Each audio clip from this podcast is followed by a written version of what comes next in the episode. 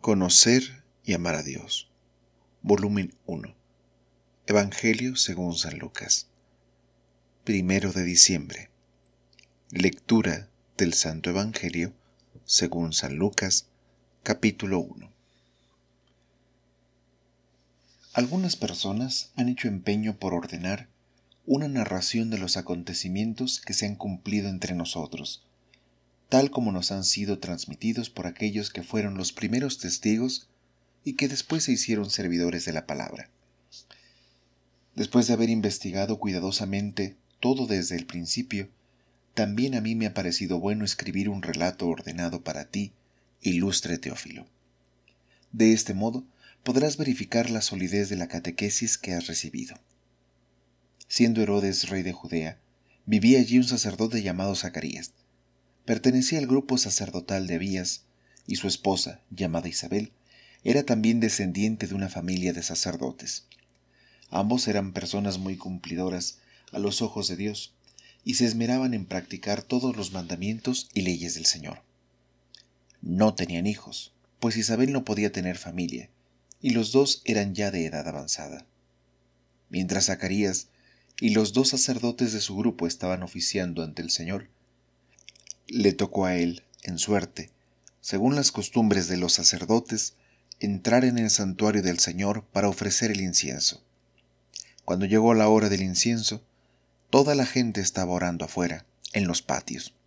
En esto se le apareció un ángel del Señor, de pie, al lado derecho del altar del incienso. Zacarías se turbó al verlo y el temor se apoderó de él. Pero el ángel le dijo, No temas, Zacarías, porque tu oración ha sido escuchada. Tu esposa Isabel te dará un hijo, y le pondrás por nombre Juan. Será para ti un gozo muy grande, y muchos más se alegrarán con su nacimiento, porque este hijo tuyo será un gran servidor del Señor. No beberá vino ni licor, y estará lleno del Espíritu Santo ya desde el seno de su madre. Por medio de él muchos hijos de Israel volverán al Señor su Dios. Él mismo abrirá el camino al Señor con el espíritu y el poder del profeta Elías. Reconciliará a padres e hijos y llevará a los rebeldes a la sabiduría de los buenos. De este modo preparará el Señor un pueblo bien dispuesto. Zacarías dijo al ángel, ¿quién me lo puede asegurar?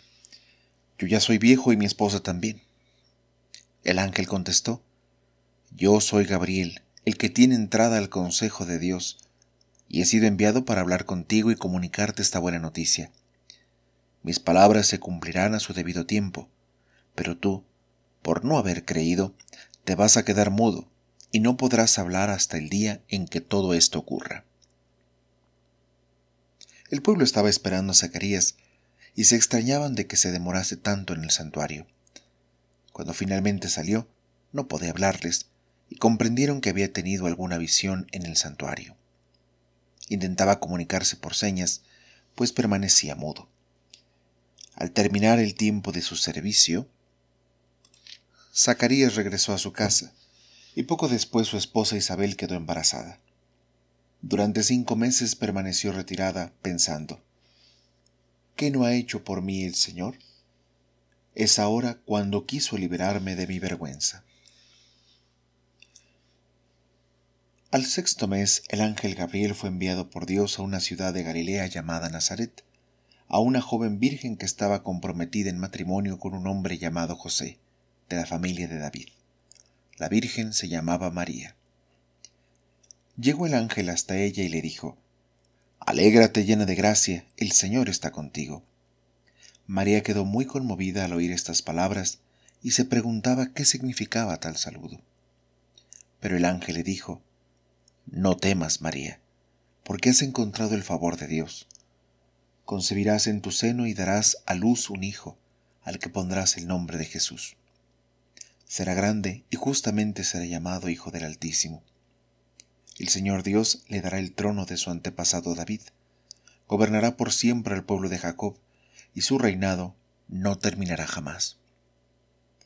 María entonces dijo al ángel, ¿Cómo puede ser eso si yo soy virgen?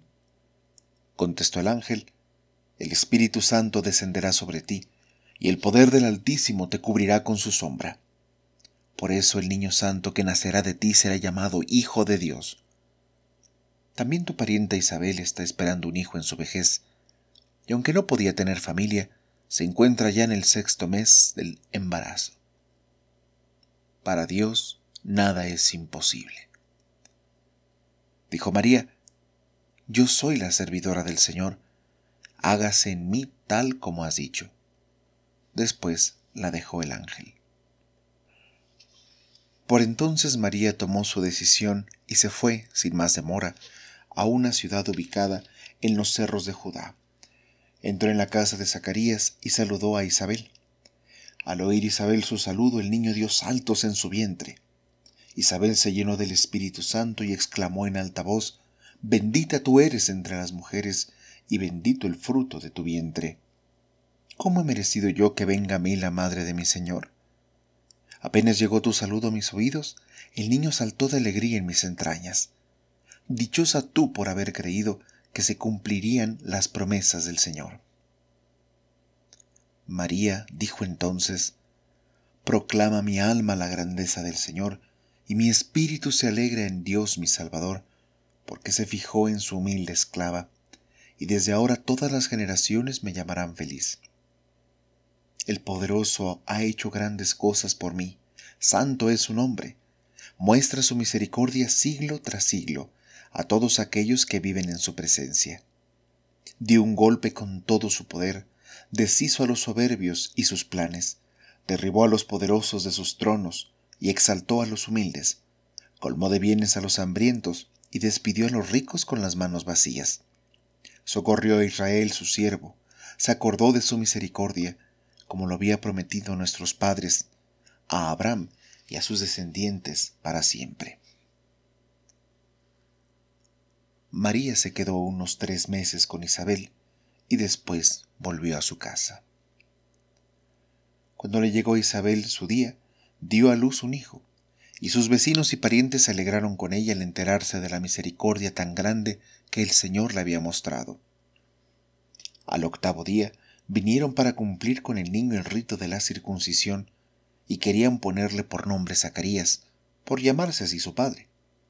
Pero la madre le dijo, no, se llamará Juan. Los otros dijeron, pero si no hay nadie en tu familia que se llame así. Preguntaron por señas al padre cómo quería que lo llamasen. Zacarías pidió una tablilla y escribió, Su nombre es Juan. Por lo que todos se quedaron extrañados. En ese mismo instante se le soltó la lengua y comenzó a alabar a Dios. Un santo temor se apoderó del vecindario y estos acontecimientos se comentaban en toda la región montañosa de Judea. La gente que lo oía quedaba pensativa y decía, ¿qué va a hacer este niño? Porque comprendían que la mano del Señor estaba con él. Su padre Zacarías, lleno del Espíritu Santo, empezó a recitar estos versos proféticos. Bendito sea el Señor Dios de Israel, porque ha visitado y redimido a su pueblo Ahora sale triunfante nuestra salvación en la casa de David su siervo, como lo había dicho desde tiempos antiguos por boca de sus santos profetas, que nos salvaría de nuestros enemigos y de la mano de todos los que nos odian, que nos mostraría el amor que tiene a nuestros padres y cómo recuerda su santa alianza, pues juró a nuestro padre Abraham que nos libraría de nuestros enemigos, para que los sirvamos sin temor, justos y santos, todos los días de nuestra vida.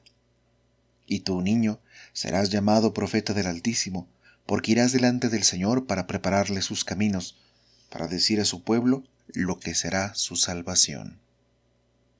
Pues van a recibir el perdón de sus pecados, obra de la misericordia de nuestro Dios, cuando venga de lo alto para visitarnos cual sol naciente, iluminando a los que viven en tinieblas, sentados en la sombra de la muerte, y guiar nuestros pasos por un sendero de paz.